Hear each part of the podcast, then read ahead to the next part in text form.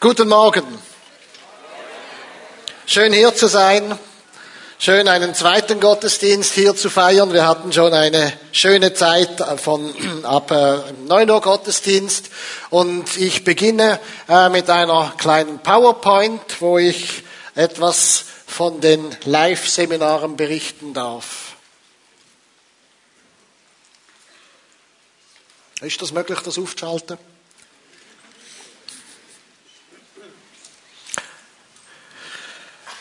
Ja, demnächst kommt das Live-Seminare.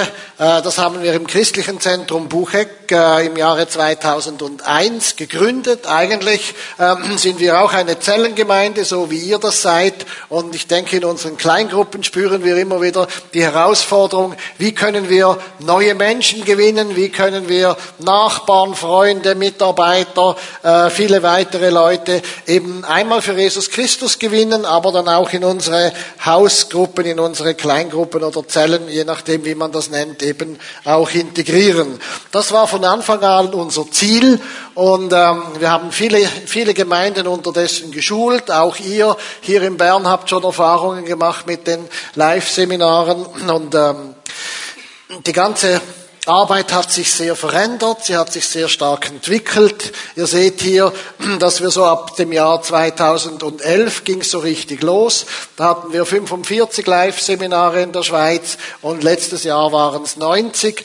Durchschnittlich haben wir in einem Live-Seminar etwa fünf bis sechs außenstehende Gäste, Menschen, die Jesus Christus noch nicht kennen. Und durchschnittlich kommen durch ein, kommen durch ein Live-Seminar etwa drei Menschen zu Jesus. Und ich freue mich riesig einfach auch über diese Entwicklung. Wir haben das Schul Schulungsmaterial massiv verändert und auch massiv ergänzt. Wer weiß, vielleicht ist es auch bei euch in Bern wieder mal ein Thema, mit den Live-Seminaren einzusteigen, wobei eigentlich nicht unbedingt live als das Seminar das Entscheidende ist, sondern dass unser Herz dafür brennt, Menschen für Jesus Christus zu gewinnen. Überall in den Gemeinden finde ich Menschen, die eine besondere Gabe haben, neue Menschen kennenzulernen, sie anzusprechen, sie zu Freunden zu machen und sie zu Jesus Christus zu begleiten. Und in unserer Gemeinde ist Agnes ein ganz spezielles Beispiel, ähm, ganz speziell auch von Gott begabt. So alle drei Monate hat sie wieder Menschen, die sie zu Jesus Christus bringt. Und ich habe sie mal gefragt, ähm, ich warne euch, ich habe zwischendurch mal Emotionen, weil ich die Predigt nicht einfach irgendwo schematisch halte und äh, manchmal berührt es mich einfach selber sehr stark und dann bin ich einen Moment still, halte mich hier am Pult und es kommt dann gleich wieder, ihr hört dann die Fortsetzung. Ähm, eben bei Agnes kann mir das passieren. Ich habe hab sie einfach mal gefragt, du Agnes, wie kommt das, ähm, dass du so viele Menschen zu Jesus Christus führen kannst? Und dann hat sie gesagt, weißt du, Gott hat mir einmal gezeigt, was mit Menschen passiert, die Jesus nicht kennen. Und seither packt mich immer ein unglaubliches Erbarmen, wenn ich Menschen ohne Jesus sehe.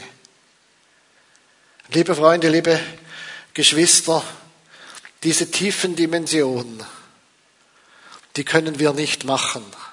Die, kann, die können wir auch niemandem anpredigen, auch in der besten Gemeinde der Welt, der Pfimi Bern nicht, sondern es kann nur durch die Berührung mit Jesus geschehen, dass es uns ganz tief und ganz neu ergreift.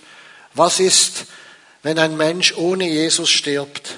Und was ist, wenn er gerettet sein darf und mit Jesus in die Ewigkeit geht? Theologisch denke ich, wissen die meisten von uns das genau. Ich werde später noch ein bisschen genauer erklären. Aber dass es unser Herz erfasst, dass, dass das uns bewegt. Christus ist mein Leben und Sterben ein Gewinn. Das geht nur dadurch, dass du und ich, dass wir immer wieder den, Neu, den Herrn neu suchen und in einer tiefen neuen Begegnung. Einerseits, dass wir unglaublich froh werden, die Freude des Herrn uns erfüllt. Und auf der anderen Seite wir auch von einer ganz tiefen Sehnsucht ergriffen werden, Menschen zu Jesus zu führen. Und da ist Agnes mir ein großes Vorbild. Live-Seminare ich denke auch Ivan, wenn er zurück, Ivano, wenn er zurückkommt von ähm, den Staaten, ich habe das so ein bisschen gespürt, er wird neue Ideen haben, auch für die Evangelisation. Es geht auch jetzt auch bei dem, was ich hier sage und nachher in der Predigt, nicht primär um Live-Seminare, sondern es geht darum, dass wir von einer Sehnsucht erfasst sind, dass Menschen Jesus Christus finden und dass diese Sehnsucht uns auch zur Kreativität führt. Bei den Live-Seminaren war es einfach so unsere Kreativität, dass wir gesagt haben, fünf Abende in einem schönen Restaurant oder in einem Starbucks, ähm, oder in einem Altersheim oder meine Frau hat begonnen, Live-Seminare mit jungen Frauen, mit jungen Müttern durchzuführen. Dann ist eben in einem Kirchenzentrum, es wird speziell Kinderhütedienst angeboten äh, für die kleinen Kinder, für die Babys, damit die Mütter mal zwei zwei Stunden frei haben, Kaffee trinken können und eben sich den Fragen stellen, was macht uns wirklich glücklich? Warum lässt Gott das zu? Was ist der Sinn des Lebens? Was entscheidend ist, ist, dass wir mit großer Liebe und Kreativität uns überlegen, was passt in die Welt unserer Freunde, was passt in die Welt unserer Gäste und dass wir eben Dinge tun, die für unsere Gäste, für unsere Freunde eben auch toll und attraktiv sind. Hans und Elisabeth Gut, Sie betreuen in unserer Gemeinde im Christlichen Zentrum Bucheck eine Gruppe von 135 Menschen und davon sind 35 ähm, durch die Live-Seminare zu Jesus gekommen, sind in unsere Gemeinde integriert. Ich freue mich immer wieder, wenn ich Menschen sehe, die vorne in der Anbetung dienen oder in der Kinderhüte dienen oder sonst irgendwo und ich oder andere haben sie mal begleitet, eben in einem Live-Seminar Jesus Christus zu finden. Paul Bruder ist ein besonderer Pastor einer Krishona-Gemeinde. Ähm, er zählt 40 neue Mitglieder in seiner Gemeinde, die er in den letzten sieben Jahren durch die Live-Seminare gewonnen hat.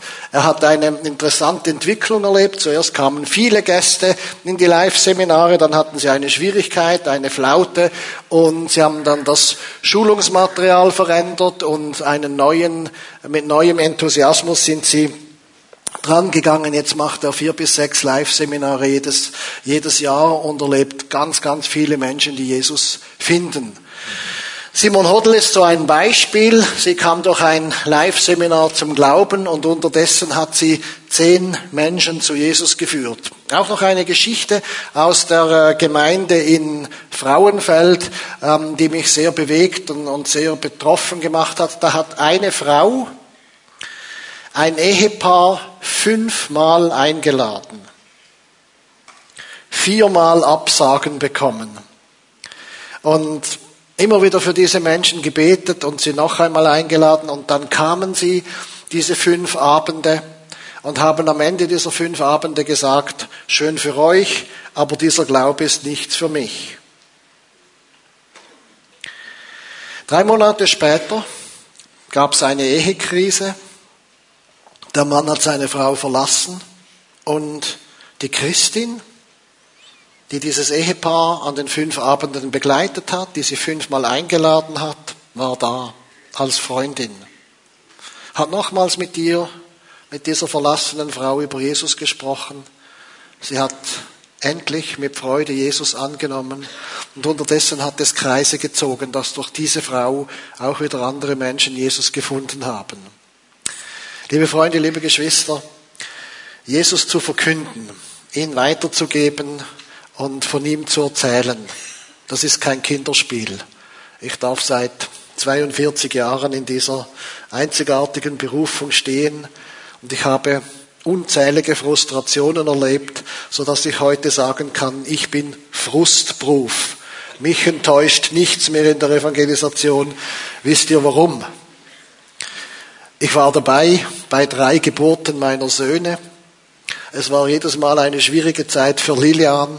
Meine Frau. Für mich war es noch schwieriger, weil ich war auf der anderen Seite bei der Geburt. Das war nicht so angenehm zuzuschauen.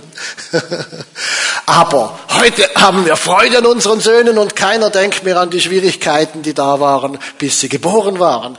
Und diese Freude soll auch uns erfüllen, wenn wir sagen, Menschen für Jesus zu gewinnen. Am Ende bleibt die Freude, wenn sie da sind, wenn sie in die Gemeinde kommen, wenn sie mit uns singen, anbeten und feiern und wir vergessen, was an Schwierigkeiten Leiden, an Ablehnung, an Enttäuschung eben hinter uns liegt. Und das ist, das ist das Entscheidende, dass wir von dieser Freude bewegt sind, dass wir sagen, am Ende, wenn wir dranbleiben in der Evangelisation, ich darf es jetzt seit 42 Jahren machen, im ersten Gottesdienst kam einer zu mir und sagt, ja Urs, weißt du noch, wie du damals an der Uni gepredigt hast? Damals kam ich zu Jesus und jetzt ist er hier in der Gemeinde. Und das erlebe ich an vielen Orten, wie Menschen eben zu mir kommen und sagen, dort hast du gepredigt, da hast du gepredigt. Und das erfüllt immer mein Herz mit Freude, weil damals habe ich es vielleicht gar nicht realisiert oder die Leute kamen nicht zu mir oder sie haben sich später für Jesus entschieden. Aber die Freude, die ist da, wenn wir Jesus Christus bekennen und einfach in dieser Berufung dranbleiben. Es geht noch weiter mit den Bildern. Sorry. Ja, unterdessen haben wir die Live-Seminare auch in andere Sprachen übersetzt. Ich äh, lese das jetzt nicht einzeln vor, ihr könnt das selber sehen. Es ist für mich eine große Freude und eine Begeisterung eigentlich zu sehen, dass überall auf der Welt, ob wir in Russland sind oder nächste Woche in Ägypten oder in Albanien oder in Rumänien oder in Japan oder in, in Jordanien, es ist eigentlich immer das Gleiche dass Christen eine Herausforderung brauchen und eine Herausforderung nötig haben, wie wichtig es ist, Freunde zu gewinnen, in der Evangelisation dran zu bleiben und einfach zu sehen, Menschen kommen nicht einfach quasi durch ein Wunder vom Himmel einfach so zum Glauben, sondern es geht darum, dass wir hineinwachsen ins Menschenfischen und ins Jüngermachen. Wenn ich Ausbildungen mache für Evangelisation, sage ich immer, liebe Geschwister, wir sind nicht berufen, Stuhlanwärmer, Bedenkenträger und Besserwisser zu sein. Wir sind berufen als Menschenfischer und als Jüngermacher. Stuhlanwärmen, Bedenkenträger und Besserwissen, das kann ich aus mir selbst. Aber wenn ich Menschenfischer werden will und Jüngermacher, dann bin ich an der Grenze. Nur Jesus kann und will dich und mich zum Menschenfischer und zum Jüngermacher machen. Und ich kann dir sagen, ein Christ sein, wo du in jedem Morgen in dieser Berufung vor Jesus stehst und sagst, Herr, mach mich heute zum Menschenfischer. Hilf mir heute, ein Jüngermacher zu sein. Da ist Hochspannung auf unserem Leben und Hochspannung in unseren Erlebnissen. Und eben egal, ob wir das irgendwo mit Christen in Ägypten oder in Russland teilen. Es ist immer die gleiche Herausforderung und es geht nochmals weiter mit den PowerPoints. Vielen Dank. Äh, Anton hat äh, im März 200 2011 bei uns eine Ausbildung besucht, hat dann das Material in die russische Sprache übersetzt, hat das in seiner Gemeinde angewandt, eine ganz tolle Gemeinde ganz im Osten der Ukraine, in der Nähe vom Kriegsgebiet, in Kharkov. Und sie haben dort schon viele Live-Seminare durchgeführt. Kürzlich waren wir dort, um 100 neue Kleingruppenleiter auszubilden, dass sie auch wieder mit diesem Werkzeug arbeiten können. Und es war so packend, einfach zu, zu hören, wie Menschen Jesus finden und wie Christen eben begeistert sind, dass sie Menschenfischer werden. Und von der Ukraine ging es nach Russland. Es gibt also auch friedliche Beziehungen zwischen diesen beiden Ländern, weil sie haben fast die gleiche Sprache. Und Pastor Gregory hat dann das Material übernommen. Im November war ich bei ihm in Kaluga und er hat unterdessen eben 40 Gäste in seiner Gemeinde begrüßen können und 20 äh, eben besuchen die Gottesdienste. Ähnliches haben wir erlebt in Rumänien, in Jordanien, eben in Ägypten und eben auch in Japan. Und ganz besonders bewegt hat es mich eigentlich in Angola. Ähm, dort bin ich vor bald 62 Jahren geboren. Als meine Eltern dort waren, gab es 50 Jahre Schweizer Mission und 1000 einheimische Christen. Unterdessen 60 Jahre später ist das eine halbe Million. Und Gott hat ein Wunder getan. Ähm, das ist Dinisch, einer meiner ganz nahen Freunde. Es war ganz speziell im Jahr 2006, wurde er durch eine demokratische Wahl als Präsident gewählt. Und er hat eine sehr spezielle Geschichte. Er hat Wirtschaft studiert in der kommunistischen Zeit. Er wurde entdeckt als Christ.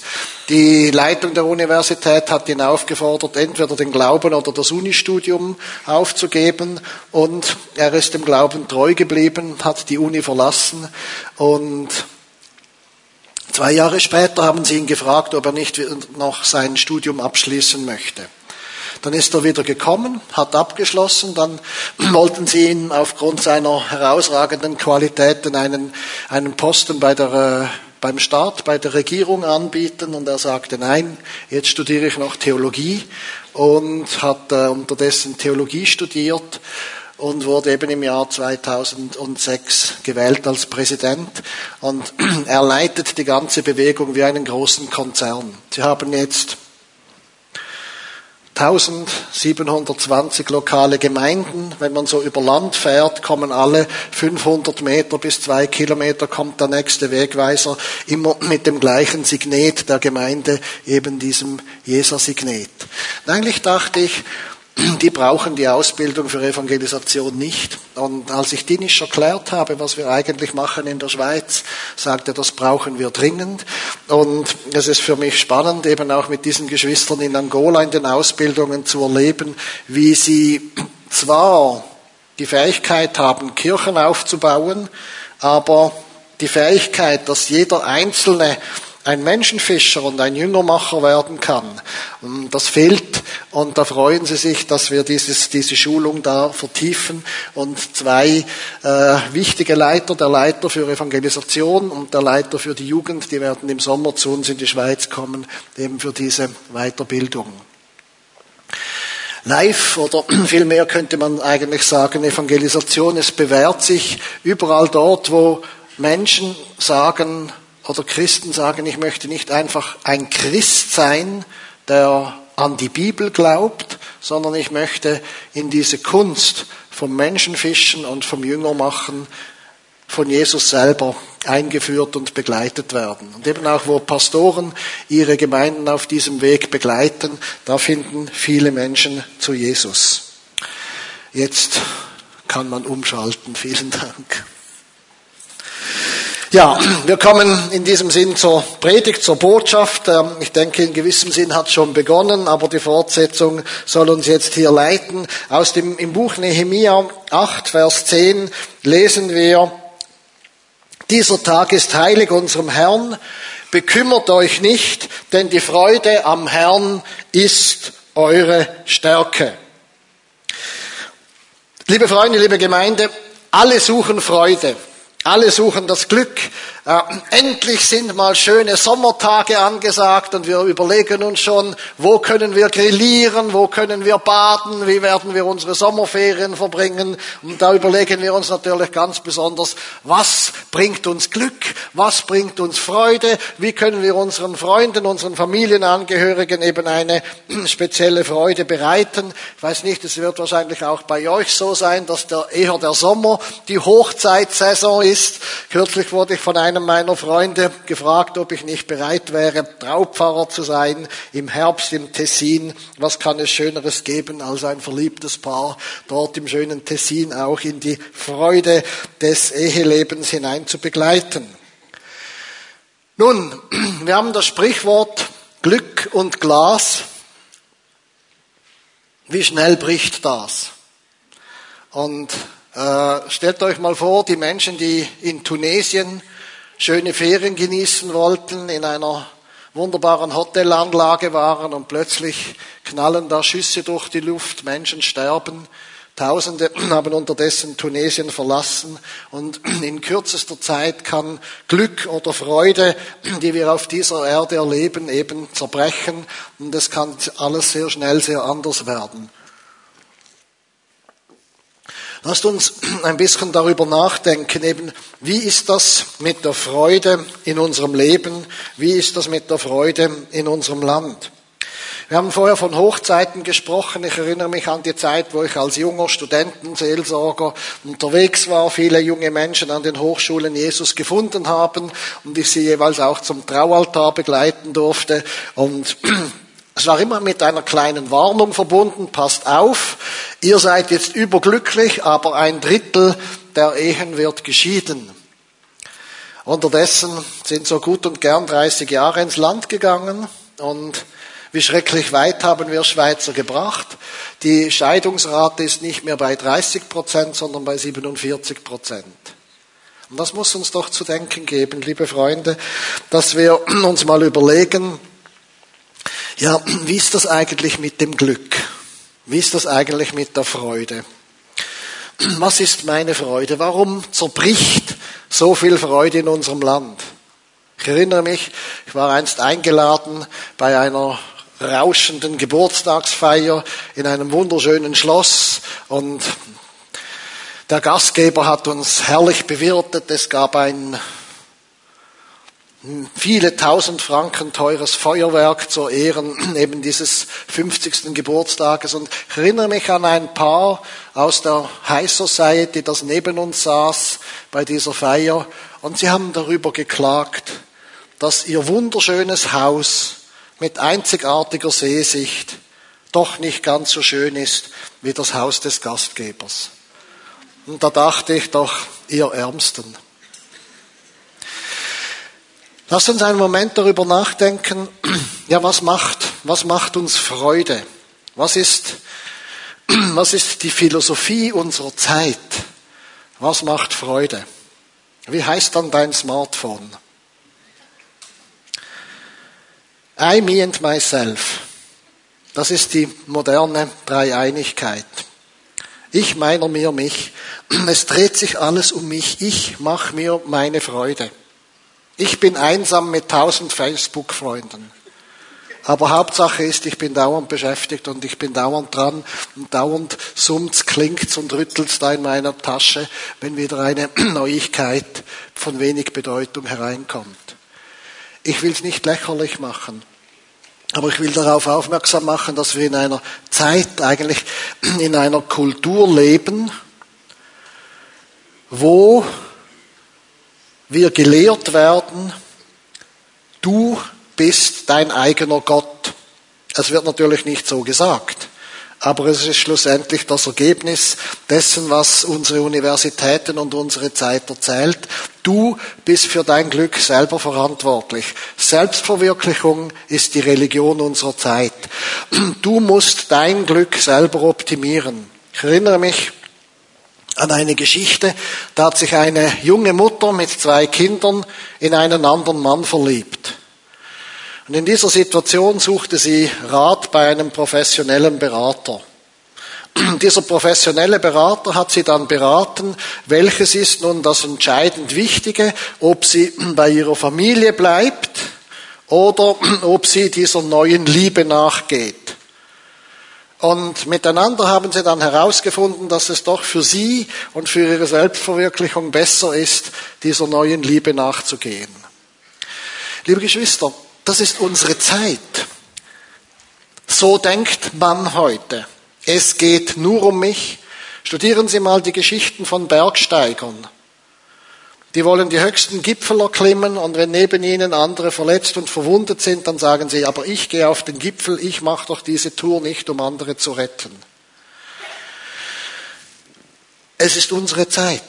Und für uns als Christen hier in einem Gottesdienst ist es ganz entscheidend wichtig, dass wir das durchschauen, dass wir durchschauen, was läuft was geht da eigentlich ab? Was sind die gedanklichen Grundprinzipien, dass Menschen immer oberflächlicher, immer unbarmherziger, immer egoistischer werden und schlussendlich unsere Familien, unsere Gemeinschaft, unsere Beziehungen darunter leiden, dass jeder nur für sich selbst und für sein eigenes Glück schaut. Wir müssen das durchschauen wir müssen sehen, das ist die Philosophie unserer Zeit könnte jetzt da viel erzählen von René Descartes, der gesagt hat, ähm, ich denke, also bin ich, also die einzige Gewissheit, die ich habe, ist, dass ich darüber nachdenken kann, wie ich mein Leben gestalte, wie ich mein Glück vermehre. Oder Kaiser Friedrich hat gesagt, jeder ist seines Glückes eigener Schmied, respektive jeder soll nach seiner eigenen Fasson selig werden. Dieses Denken prägt die westliche Welt. Fast würde ich sagen, kein Wunder, dass da im Nahen Osten ein, ein neues Gebilde, ein religiöses Gebilde entsteht, das unter dem Gesichtspunkt steht, wir wollen das tun, was Gott sagt. Wir glauben nicht, dass das richtig ist, aber es ist doch bedeutsam, dass in unserer modernen Zeit sich wie eine Gegenkultur entwickelt und dass sie uns vorwerfen, ihr seid ein Hort der Ungläubigen, der Prostitution und des Egoismus. Das waren die Vorwürfe eben bei diesem schrecklichen äh, Terrorakt in Tunesien. Wir müssen unsere, wir müssen unsere Gesellschaft und unser westliches Denken durchschauen und wir müssen bekennen, es ist falsch.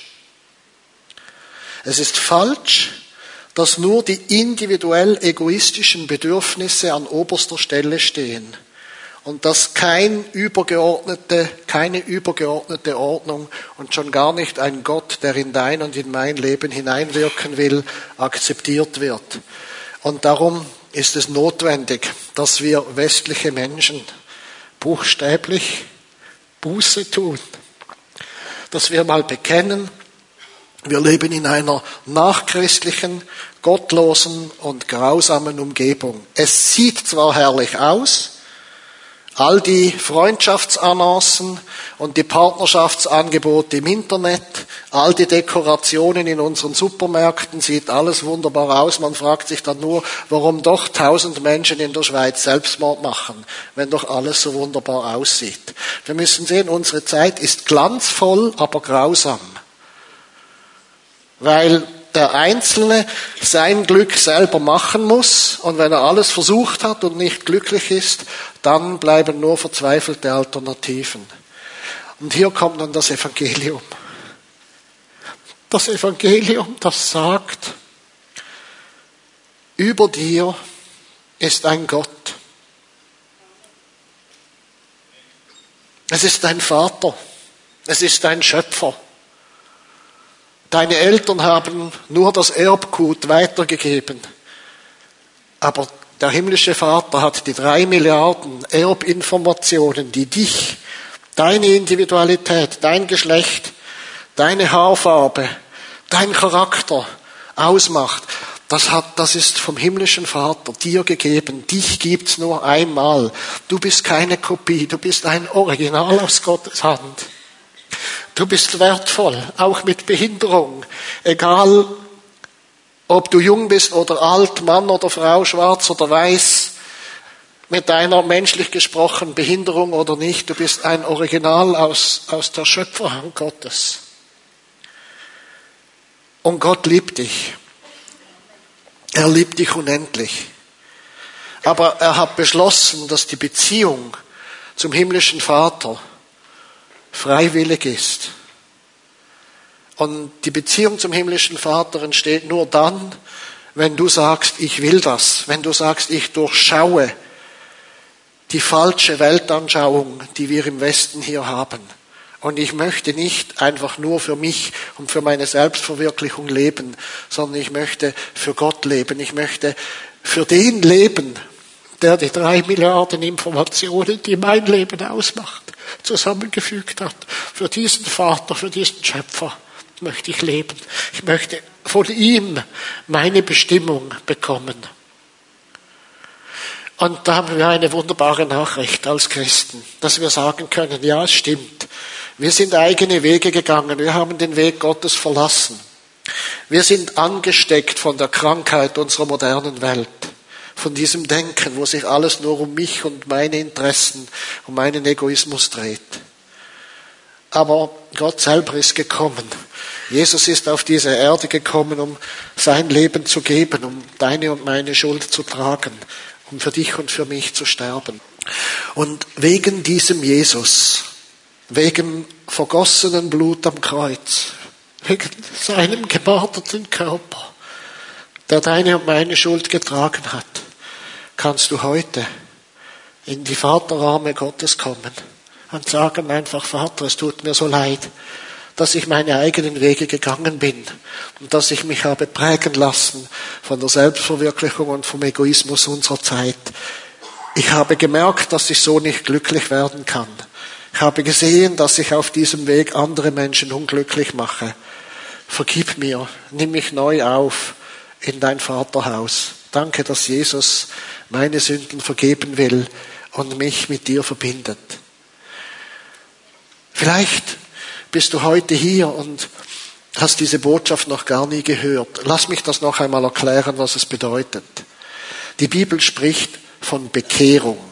Nun, das hört man nicht gern und dann bekommen wir noch als Freikirchen den wunderschönen Vorwurf, wir wollten die Menschen bekehren. Wollen wir gar nicht, können wir gar nicht. Warum nicht? Weil nur Gott einen Menschen davon überzeugen kann, dass sein bisheriges Denken falsch war und dass Gott ihm ein neues Denken schenken will, ein neues Denken, das echt glücklich macht, von tief innen heraus. Aber wir können äußerlich beschreiben, was es bedeutet. Es bedeutet, du siehst, dass das Denken, das dich geprägt hat, von deiner Jugend, von deinen Eltern, von der Gesellschaft, von der Universität, von unseren Massenmedien, dieses Denken, das die Selbstverwirklichung ins Zentrum stellt, das gepredigt wird in unseren Kaufhäusern, dass dieses Denken am Ende falsch ist und dass es nach vielen Versuchen, glücklich zu werden und Freude zu haben, am Ende doch immer irgendwo leer bleibt.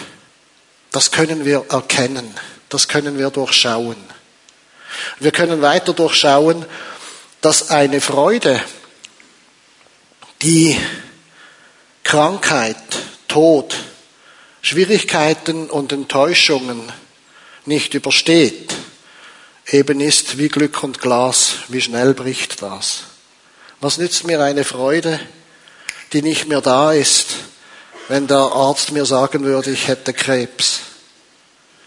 Was nützt mir eine Freude, könnten irgendein Beispiel sagen.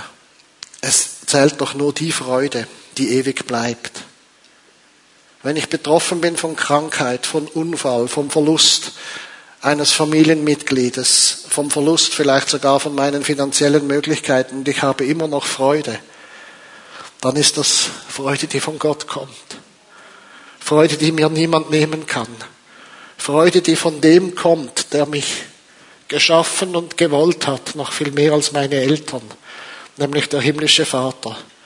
Und der himmlische Vater hat dich und mich nicht geschaffen, dass wir unglücklich sind, enttäuscht, krank und irgendwann sowieso sterben. Sondern die Bibel sagt sehr klar und sehr deutlich, Gott hat uns vor Grundlegung der Welt erwählt, in alle Ewigkeit mit ihm verbunden zu sein. Das ist unsere Bestimmung. Und es ist ein kurzer Durchgangsort, dieses Leben auf dieser Welt. Und es wäre töricht, in diesem Leben, auf dieser Welt, die Ewigkeit zu verspielen, nur für schnöde Sünde, für billiges Vergnügen, das nur wieder vergeht. Und hier ist Umdenken gefragt. Das nennt die Bibel Bekehrung. Das ist die Umkehr, wo ich sage, Herr, ich möchte in meiner ewigen Bestimmung leben. Ich möchte die Vergebung von Jesus Christus annehmen. Ich möchte seinen Weg gehen. Und du kannst heute diese Entscheidung treffen. Am Ende des Gottesdienstes werde ich dir dazu die Möglichkeit geben. Also noch einmal dieser entscheidende Moment, wenn du, es ist deine Entscheidung, dass du sagst, ich will anders denken. Bis jetzt lebte ich für mich, für meine Interessen. Ich wollte glücklich werden auf meinen Wegen. Und in diesem Gottesdienst hat Gott zu mir gesprochen und ich verstehe, ich brauche die Beziehung zum himmlischen Vater. Ich brauche die Vergebung durch Jesus Christus, dass ich mit Gott verbunden bin. Ich will nicht mehr einfach für mich leben, sondern für die Bestimmung, die Berufung, die Gott mir gegeben hat. Es ist etwas Wunderbares, an diesen Punkt im Leben zu kommen, wo du sagst, jetzt will ich mein Denken verändern. Jetzt will ich Ja sagen zu Gott. Jetzt will ich Jesus Christus als meinen Herrn aufnehmen. Was geschieht? Wir lesen in der Bibel, als das zum ersten Mal geschah, in Apostelgeschichte 2, ab Vers 46. Einmütig und mit großer Treue kamen sie Tag für Tag im Tempel zusammen. Außerdem trafen sie sich täglich in ihren Häusern, in ihren Hauszellen der Pfimi Bern, um miteinander zu essen, das Mahl des Herrn zu feiern. Ihre Zusammenkünfte waren von überschwänglicher Freude und aufrichtiger Herzlichkeit geprägt. Sie priesen Gott bei allem, was sie taten und standen beim ganzen Volk im hohen Ansehen. Und jeden Tag rettete der Herr weitere Menschen, sodass die Gemeinde immer größer wurde. Es ist interessant, immer wieder zu sehen, dass wo die Beziehung zu Gott durchbricht, die Beziehung zu Gott das Zentrale wird, da bricht Freude auf. Da herrscht Freude im wahrsten Sinne und die ist dann nicht abhängig von Festlaune und Bierstimmung, sondern es ist eine Freude, die von innen kommt. Eine Freude, die größer ist als alles andere. Ich habe in Ägypten eine junge Frau getroffen, eine junge Christin, und sie hat mir erzählt, wie sie zu Jesus gekommen ist. Sie gehörte zu jenen Menschen, die die Christen verfolgten. Und sie war mitbeteiligt, wie Christen verschleppt wurde. Und in dieser Tätigkeit hat sie immer wieder gesehen, dass diese Christen eine ungeheure Freude und eine innere Kraft haben, die sie nicht hatte und die sie eigentlich auch wollte. Und durch das, was sie gesehen hat, bei diesen Menschen, die sie geplagt und verfolgt hat, ist sie schlussendlich selber zu Jesus gekommen, dient ihm jetzt und folgt ihm nach. Liebe Freunde, wir leben in einem Land, immer wieder wenn ich im Ausland bin, denke ich, wir Schweizer, wir sind schon die Luxus-Lounge auf dem Planet Erde. In anderen Ländern haben sie ein Hochschulstudium und verdienen, wenn es gut geht, 200 Euro im Monat. Und das ist dann auch schon die Miete für ihre Wohnungen. Und es ist unglaublich, unter welchen Umständen andere Menschen leben müssen. Uns geht's im Vergleich mit der weiten Welt einfach unendlich gut. Und ich denke, für uns ist die Herausforderung, für uns ist die Herausforderung, dass wir gerade weil wir so viel Wohlstand haben, weil wir so viel finanzielle Sicherheit haben, weil wir ein so perfektes Gesundheitssystem haben, dass wir trotzdem als Christen umso mehr sagen. Aber das ist nicht meine Freude und das ist nicht meine letzte Zuversicht sondern meine Freude und meine Zuversicht ist, dass ich den Auftrag Gottes erfülle. Und für mich, ich bin praktisch permanent unterwegs, um christliche Gemeinden auszubilden für Evangelisation. Ich komme dann ein halbes Jahr später oder zwei Jahre später wieder. Ich sehe die Veränderungen und ich möchte mit euch teilen, und ihr habt das sicher auch schon erlebt. Ich habe das auch erlebt, als ich viele von euren tollen Interviews, Videobotschaften, die man auf eurer Webseite anklicken kann. Ich habe mich so gefreut und gestaunt, was Gott in dieser Gemeinde schon alles getan hat. Menschen sind geheilt worden, befreit worden, haben Jesus Christus gefunden. Und jetzt geht es einfach darum, liebe Freunde, dass wir uns bewusst machen, das ist unsere Freude und das ist unsere Kraft. Wir wollen, dass Menschen Jesus finden. Wir wollen, dass die Gemeinde stark wird. Wir wollen eine große Gemeinde werden. Wir wollen weiterhin massiv wachsen. Und es geschieht, wenn du und ich, wenn wir erfüllt sind von der einen Vision. Ich möchte Menschen zu Jesus führen. Vor 42 Jahren habe ich diese Berufung entdeckt, dass Gott mir gesagt hat, ich mache dich zum Menschenfischer. Ich mache dich zum Jüngermacher.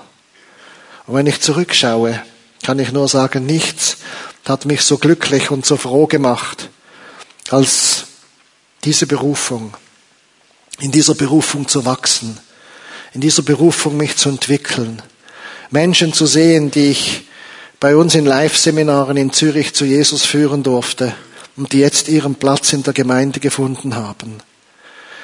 Und ich möchte es uns allen sagen, es ist unsere Berufung, dass Menschen Jesus finden.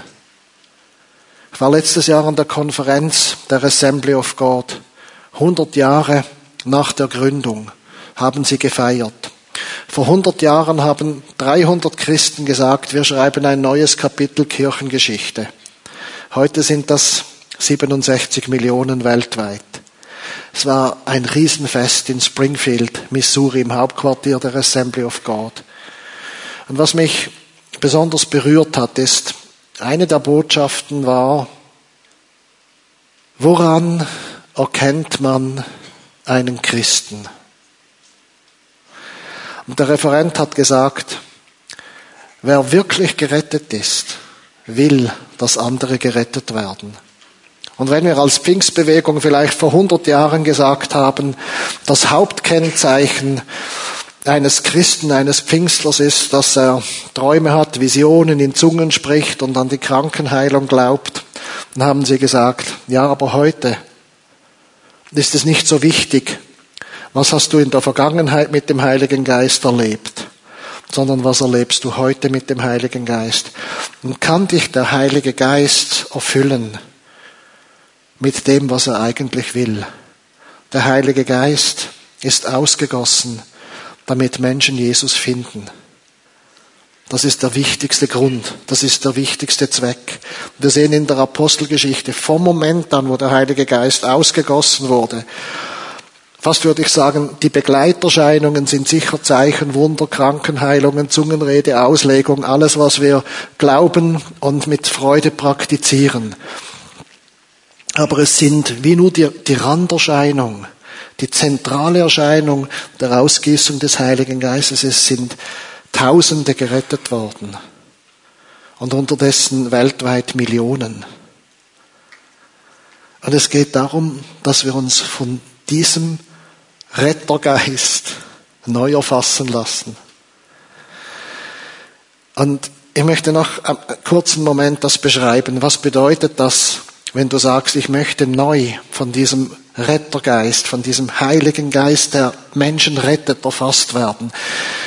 Wir haben davon gesprochen, die eine Grenze betrifft Menschen, die vom Unglauben in den Glauben kommen. Die merken, ich kann mir die ewige, die wahre, die bleibende Freude nicht selber geben. Ich brauche dazu Gott. Ich brauche die Beziehung zu Gott. Wir haben von der Bekehrung gesprochen, dass ein Mensch mal sagt, ich bin, ich lebe nicht mehr für die Selbstverwirklichung, sondern ich will jetzt die Beziehung zu Gott. Und dann sind wir Christen in der Gemeinde, Mitglieder einer Zellgruppe, getauft und so weiter. Und dann kommt die nächste Grenze. Und das ist die Grenze, dass wir spüren, wie anspruchsvoll eigentlich Evangelisation ist. Wie viel Widerstände sich regen, wenn wir beginnen, Jesus Christus zu bezeugen. Wenn wir das tun am Arbeitsplatz, in der Familie, in der Nachbarschaft, überall gibt's Ärger. Und darum haben viele auch sich eigentlich von diesem Feld der Evangelisation zurückgezogen. Und hier haben wir die nächste Herausforderung, weil wir können so viele Dinge, wir können beten, Gemeindebriefe schreiben, Wurst grillieren, nett sein miteinander, Geld geben, viele Sachen können wir einfach so tun als Christen, das ist gut und richtig. Aber dass durch dich und mich Menschen gerettet werden. Das können wir nicht mehr selber tun, da kommen wir an eine Grenze. Und jetzt ist es wichtig, dass wir diese Grenze anerkennen. Es ist falsch zu sagen, ah, ich bin der große Held, ich führe Menschen zu Jesus, kein Problem, komm mit, ich zeig dir wie. Das würde ja bedeuten, ich vertraue auf mich selbst. Und das ist schon mal ganz falsch. Auch wenn ich, auch wenn ich seit über 40 Jahren erleben darf, dass Menschen Jesus finden, ich würde nie sagen, ich kann's. Ich kann es wirklich nicht. Aber ich sage dem Herrn immer wieder, tust du. Und das gibt diese Abhängigkeit vom Heiligen Geist.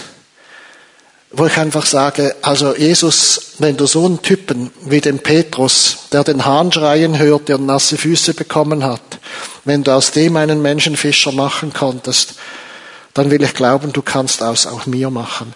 Und schau, es ist etwas zwischen dir und Jesus, wo du ihm wie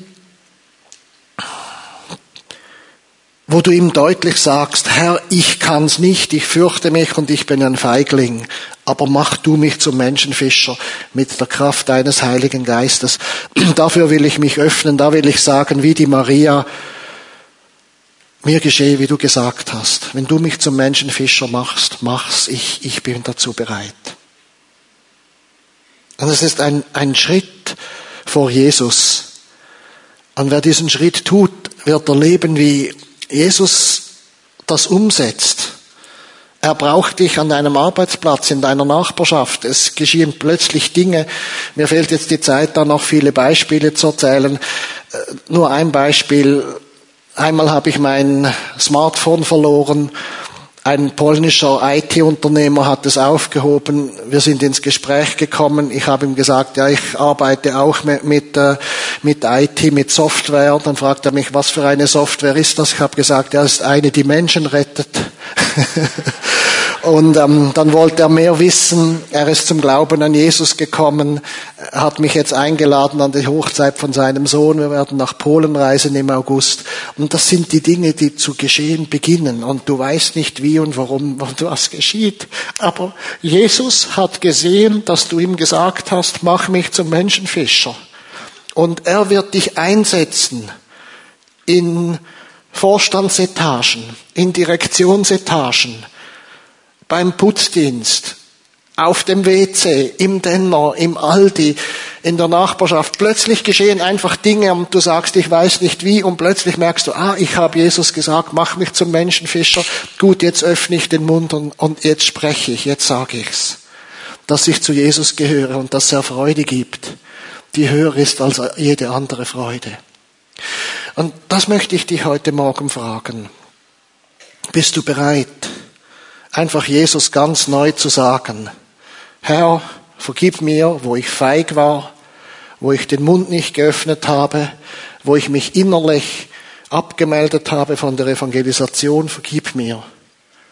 Mach mich zum Menschenfischer, einfach so, wie du das willst. Ich werde keine speziellen Anstrengungen unternehmen. Aber wenn du mich zum Menschenfischer machen willst, ich möchte dir heute Morgen einfach sagen, brauch mich, tust du. Lasst uns alle aufstehen und ich bitte die Geschwister vom Anbetungsteam, kommt doch nach vorne. Herr Jesus, wir danken dir für diesen wunderbaren Morgen und deine kostbare Gegenwart hier im Gottesdienst. Danke, dass du zu uns gesprochen hast und danke, Jesus, dass wir die Freude nicht selber machen müssen. Und du bist heute mitten unter uns und du siehst Menschen, die wissen, ich muss mein Denken verändern. Bis jetzt habe ich für die Selbstverwirklichung gelebt. Ich habe die Freude gesucht. Ich habe sie teilweise gefunden, aber so oft ist mein Glück zerbrochen wie das Glas, weil ich nur aus eigener Kraft Glück gesucht habe. Und Gott, ich komme heute zu dir, weil ich verstanden habe, ich brauche dich, meinen Schöpfer brauche dich, Jesus, meinen Erlöser, zur Vergebung meiner Sünde und Schuld. Und ich möchte dir heute sagen, ich will nicht mehr für mich leben, für meinen Egoismus und meine eigenen Ziele, sondern für dich. Ich möchte in meine Berufung hineinkommen. Und wenn du diese Entscheidung treffen möchtest, dann hast du die Gelegenheit, in wenigen Momenten auch nach vorne zu kommen. Und es sind auch Menschen hier, die sich abgemeldet haben von ihrer Berufung zur Evangelisation und zum Zeugendienst. Und Jesus, du siehst die Enttäuschungen, die ich erlebt habe, die Momente, wo ich Ablehnung erlebt habe, weil ich deinen Namen bekannt habe. Und du siehst die Konsequenz, die ich gezogen habe, dass ich mich zurückzog und ängstlich wurde, deinen Namen zu bekennen. Aber ich möchte dir einfach heute neu sagen, vergib mir. Ich möchte in meine Berufung hineinkommen. Ich möchte ein Menschenfischer sein. Ich möchte von dir zum Jüngermacher gemacht werden. Ich möchte nicht einfach für mein eigenes frommes Leben leben, sondern ich möchte, dass die Berufung sich umsetzt, die du für mich hast. Darf ich jetzt Pastoren und Zellenleiter bitten, nach vorne zu kommen und hier sich in der Reihe aufzustellen. Und wenn du heute angesprochen bist, weil du siehst, es muss sich etwas in deinem Leben ändern, du möchtest ganz grundlegend nicht mehr für dich selbst leben, sondern für diese Beziehung zu Gott, dann komm doch nach vorne und sprich eine dieser Personen an. Und wenn du dich innerlich von, diesem, von dieser Berufung der Evangelisation und vom Menschenfischen abgemeldet hast oder Angst hast oder traurig bist, dass du feige geworden bist, dann komm doch auch nach vorne und sprich jemand an. Lasst uns miteinander dafür beten, dass einfach der Heilige Geist, der dich zum Zeugen macht, und Jesus selber, der dich zum Menschenfischer machen will, sag ihm neu, mach mich zum Menschenfischer. Ich will mich nicht mehr fürchten, sondern vertrauen, dass du es tust. Währenddem wir Gott loben und preisen und anbeten, seid ihr herzlich eingeladen, nach vorne zu kommen und der persönlichen Entscheidung dadurch auch Ausdruck zu geben.